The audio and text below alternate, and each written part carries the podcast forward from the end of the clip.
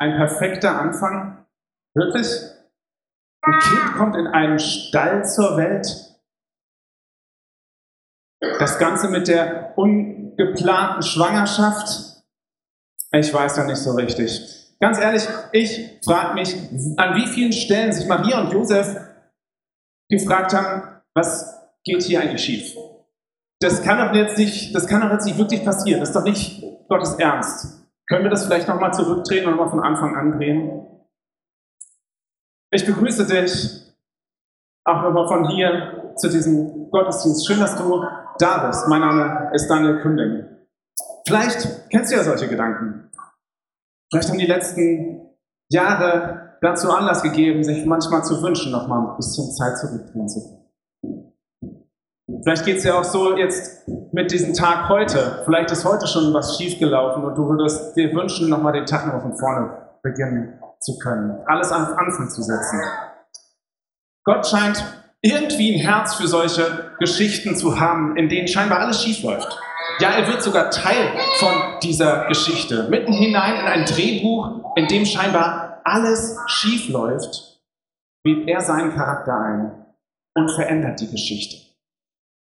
Seinetwegen singen die Engel, Ehre sei Gott in der Höhe und Friede auf Erden bei den Menschen seines Wohlgefallens. Seinetwegen kommen Weise von weit her, weil sie einen Stern gesehen haben. Seinetwegen rechnen wir selbst unsere Zeitrechnung noch auf dieses Datum zurück. Jesus wird im Laufe seines Lebens mit vielen Menschen in Kontakt kommen, die sich wahrscheinlich auch gewünscht hätten, die Zeit zurückdrehen zu können die Szene oder eine Szene aus ihrem Leben nochmal spielen zu können. Ich denke dabei zum Beispiel an, an Petrus. Er hat völlig, Erfolg, eine völlig erfolglose Nacht als Fischer auf dem See hinter sich. Er macht sich Gedanken, wie er jetzt seine Familie ernähren soll. Er ist müde und ausgelaugt, irgendwie läuft doch alles verkehrt. Er würde die Zeit am liebsten nochmal zurückdrehen. Und genau dort begegnet ihm Jesus und fragt ihn, Darf ich mal dein Buch benutzen, um zu den Leuten zu sprechen? Und Petrus willigt ein, wahrscheinlich völlig übernächtigt und hat auch gar nicht mitbekommen, was Jesus gesagt hat. Doch dann spricht Jesus ihn persönlich an und fordert ihn auf, seine Netze nochmal rauszuwerfen. Völlig irrsinnig. Und Petrus macht das und folgt der Aufforderung. Und die Netze, mit denen er die ganze Nacht nichts gefangen hat, bersten auf einmal von der Länge an Fischen, die er fängt. Petrus ist völlig perplex er merkt, dass dieser, dieser Jesus überhaupt nicht in sein verkorkstes Leben passt. Und er sagt, geh weg von mir, du passt nicht zu mir. Aber Jesus fordert ihn auf und sagt, Petrus, folge mir nach. Ich habe für dich einen Auftrag. Und Petrus lässt sich darauf ein. Jesus setzt sein Leben wieder auf Anfang. Und vielleicht steckst du gerade auch in so einer Sinnkrise wie der Petrus. Nach all den Erfahrungen der letzten Wochen, Monate, vielleicht sogar Jahre, in denen das Leben irgendwie nicht richtig funktioniert hat. Vielleicht bist du irgendwie frustriert, erschöpft, resigniert von den ganzen Umständen, die sich einfach nicht, zu, nicht ändern wollen. Und vielleicht willst du auch von diesem Jesus gar nichts wissen. Aber Jesus will was von dir wissen. Jesus möchte dir begegnen und er lädt dich ein, mit ihm neu anzufangen. Ich denke an eine Frau, die von ein paar besonders frommen Leuten zu Jesus gebracht wird. Sie haben sie in flagranti mit einem fremden Mann erwischt und sie weiß genau, auf Ehebruch steht die Todesstrafe durch Steinigung. Und sie zerren sie zu Jesus, um von ihm zu fragen, was jetzt mit ihr passieren soll. Und ich bin mir sicher, diese Frau hat sich wirklich gewünscht, die letzten Stunden einfach nur noch mal zurückdrehen zu können. Was wird Jesus sagen? Erst sagt ihr gar nichts. Dann blickt er auf, spricht in die Menge und sagt, wer von euch ohne Schuld ist, wer noch nie was falsch gemacht hat, der soll den ersten Stein werfen. Und dann ist Totenstille. Kein Mensch sagt mehr ein Wort. Und man räuspert sich. Stein fällt zu Boden, weitere Steine fallen zu Boden. Hört Schritte, die sich von der Szene entfernen, bis Jesus alleine mit dieser Frau ist. Und Jesus blickt auf und fragt, wo sind Sie, Frau? Hat dich niemand verdammt? Mit zitternder Stimme antwortet sie, niemand Herr. Und mit seinen Worten, so verdamme ich dich auch nicht. Geh hin und sündige hinfort nicht mehr. Steht für sie wieder alles auf Anfang. Ich weiß nicht, wo du vielleicht in deinem Leben was getan hast, was du bitter bereust. Vielleicht wie bei der Frau, wo es auch alle drumherum irgendwie mitbekommen haben und dich dafür verurteilen. Vielleicht auch, wo, wo nur du es bist, der das weiß und du der Einzige bist, der dich dafür verurteilt. Aber lass mich dir sagen, wo dich Stimmen verurteilen, auch wenn es nur deine eigene ist, Jesus will dich nicht verurteilen. Er will dir eine neue Perspektive geben. Du musst nicht so weitermachen wie bisher.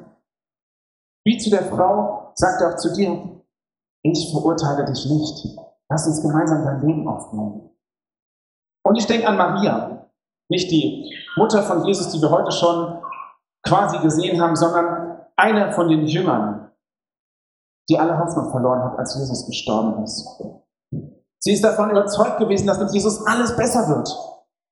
Und es sah auch wirklich so aus, da sind Menschen geheilt worden. Da äh, wurde Brot vermehrt, da wurde Wasser in Wein verwandelt, da sind sogar Tote wieder lebendig geworden. Unfassbar. Alle sind da völlig begeistert gewesen. Aber dann ist innerhalb einer Woche alles zusammengebrochen. Die Menschen, denen Jesus Dorn im Auge waren, äh, war, die haben es irgendwie geschafft, das ganze Volk gegen Jesus aufzubringen. Und sie haben ähm, mit Hilfe von Falschaussagen und der Hilfe der Römer es geschafft, Jesus kreuzigen zu lassen. Und es ist kein Engel vom Himmel gekommen, um das zu verhindern, um das zu ersparen. Jesus hat die hässlichste Seite der Menschen ertragen und ist an ihr gestorben. Wenn sie diese drei Tage doch nur einfach nochmal zurückspulen könnte, mit diesen Gedanken kommt sie an das Grab, um Jesus die letzte Ehre zu erweisen. Und dann kommt sie an das Grab und es ist leer. Und sie ist völlig perplex, sie ist fassungslos, sie kann das überhaupt nicht einordnen. Sie fragt jemanden, der dort gerade ist, äh, wo, wo, wo, ist, wo, ist der, wo ist der Leichnam? Und sie erkennt gar nicht die Person, die mit ihr spricht. Erst als diese Person sie anspricht, Maria, erkennt sie, dass das Jesus ist, der nicht tot geblieben ist. Und sie versteht in diesem Moment, es gibt überhaupt nichts, keine Situation, kein Hindernis, was Gott nicht wieder auf Anfang setzen könnte. Wo auch immer du gerade die Hoffnung verloren hast und nicht weißt, wie es weitergehen soll. Jesus ist mit seinen Möglichkeiten noch nicht am Ende, genauso wenig wie mit deiner Geschichte. Und vielleicht spricht er dich heute mit Namen an, weil er möchte, dass du erkennst, dass das, was du für das Ende gehalten hast, sein Anfang ist. Für all diese Leute ist Weihnachten der Anfang der Geschichte geworden, wodurch in ihrem Leben alles wieder auf Anfang gesetzt worden ist. Es hat begonnen mit dem Kind in der Krippe. Nicht indem die Zeit zurückgespult wurde, so wie wir uns das manchmal wünschen würden. Nicht, dass irgendwas ungeschehen gemacht worden wäre, sondern weil das Kind in der Krippe einen Neuanfang ermöglicht, in jeder Situation. Dort, wo keiner mehr denkbar war. Und Jesus hat sich in diese Welt voller verdrehter Geschichten begeben, damit auch du und ich mit ihm neu anfangen können.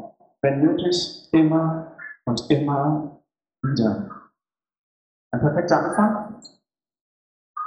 Das Angebot liegt da. Die Entscheidung liegt bei dir. Ich wünsche dir frohe Weihnachten.